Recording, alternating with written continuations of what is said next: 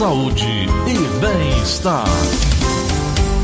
Doutora Thaís Moreno, médica cardiologista, conosco aqui na Verdinha. Oi, doutora, bom dia. Bom dia, Gleudson Rosa. Bom dia a todos os ouvintes da Verdinha. Doutora, muita gente com o coração aí bem apertado, uns batendo mais forte em função aí das eleições, muita gente na torcida com alegria nesse instante e muita gente com o coração apertado triste porque seu candidato perdeu. Como é que equilibra isso no coração, hein, doutora? Quanta emoção, né, Gleudson? é As pessoas ficam tensas esperando esse momento, mas a gente, a gente tem que estar preparado para todos os sentimentos sentimentos dessa vida, né?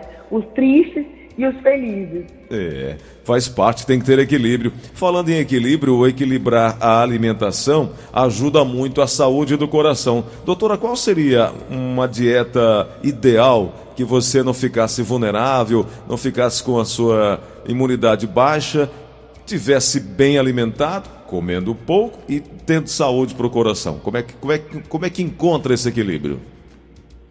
Olha, Gleudson, o equilíbrio, ele parece mais simples do que é. Veja, você tem que desembalar menos e descascar mais. Como é, como é que é isso?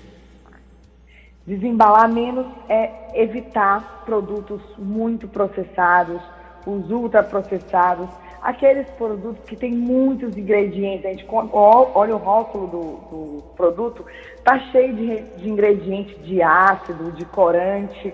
Isso não é legal, tá? Uhum. E descascar mais são os alimentos naturais, as verduras, os legumes, as frutas.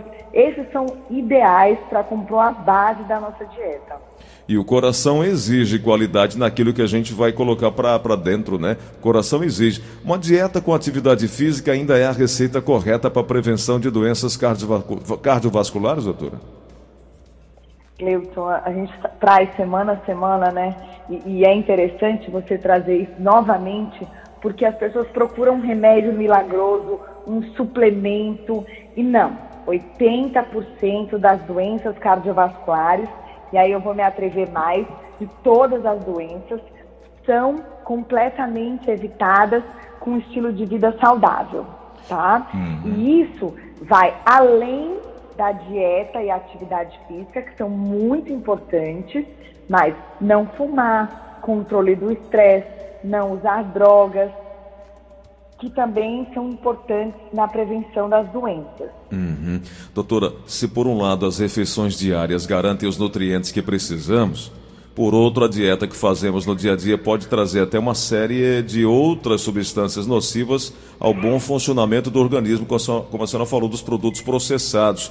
Agora, para manter essa dieta mais saudável para o coração, é preciso incluir algumas substâncias, fibras, ômega 3, antioxidantes, mantendo isso com uma certa regularidade. Nem todo mundo, doutora, tem essa possibilidade de ter essas coisas, ter esses, esses produtos, esses ingredientes eh, nas duas importantes refeições, almoço e jantar. Mas é preciso fazer um esforço para não gerar problemas para o corpo, né? Moderar o consumo de alguns alimentos mais calóricos seria uh, mais prudente, mais inteligente? É, Gleudson, a maior dificuldade é que a gente não planeja como a gente vai se alimentar. Verdade. E aí chega na hora da refeição, a gente pega o que está mais fácil. E normalmente os alimentos prontos, os que vão diretamente ao micro-ondas, é, os processados são os mais fáceis.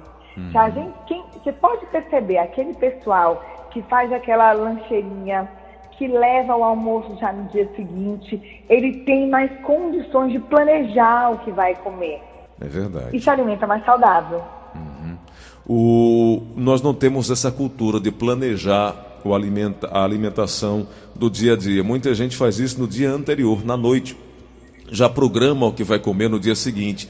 Mas nem sempre é possível fazer isso. Mas seria o ideal, né, doutora? Ter esse planejamento diário. Esse é o ideal. E quando não é possível, o que, que a gente vai fazer? Uhum. Veja, é, qualquer lugar que você vá comprar uma comida ou uma lanchonete ou um restaurante, você tem opções de alimentos naturais.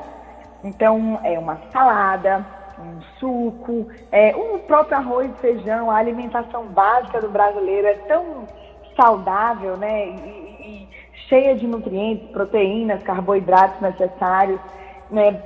e não ir para os fritos, para as frituras, para os empanados, os doces, né, os tortas, bolos, isso, claro, você pode fazer isso eventualmente, mas não todo dia. Doutora, carne vermelha, ela em excesso, ou quem come todo dia, acaba de uma certa forma também provocando é, para um futuro problemas cardíacos? Gleudson, muito importante você tocar nesse ponto. Ouvintes que estão aqui antenados, a carne vermelha ela foi para o topo da pirâmide. O que que isso quer dizer? Consumir com moderação. Então, aquele, aquele pessoal que adora assim, uma dieta rica em proteína, ter muito cuidado. Os alimentos de origem animal, eles devem ser consumidos com moderação, principalmente as carnes gordas, né? As carnes como a picanha, que a gente adora. Aquele churrasquinho. porco, churrasquinho, a linguiça. Hum. Esses a gente tem que deixar assim para uma vez na semana, duas no máximo. Doutora, tem muita gente que faz dieta à base de proteína. Muita gente, por exemplo, eu quando vou num churrasco, eu não como outra coisa a não ser carne, só como carne. Mas isso é uma vez na semana. Agora, quem faz isso com frequência está correndo esse risco que a senhora acabou de falar, né? Corre, dependendo do que come. A gente tem ótimas fontes de proteínas vegetais. A ervilha, o grão de bico, o próprio feijão. Hum. Então, a, a gente só precisa saber como a gente está se alimentando.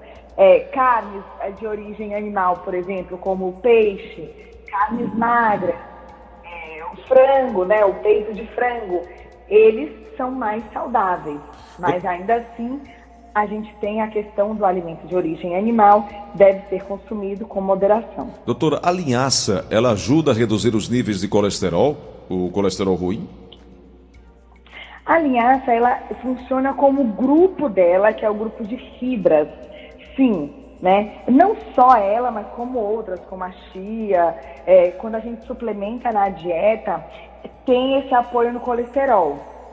Doutora, e a questão da margarina, a margarina, cremes vegetais, até bem pouco tempo eram tidas como vilãs por conter aquela tal gordura trans.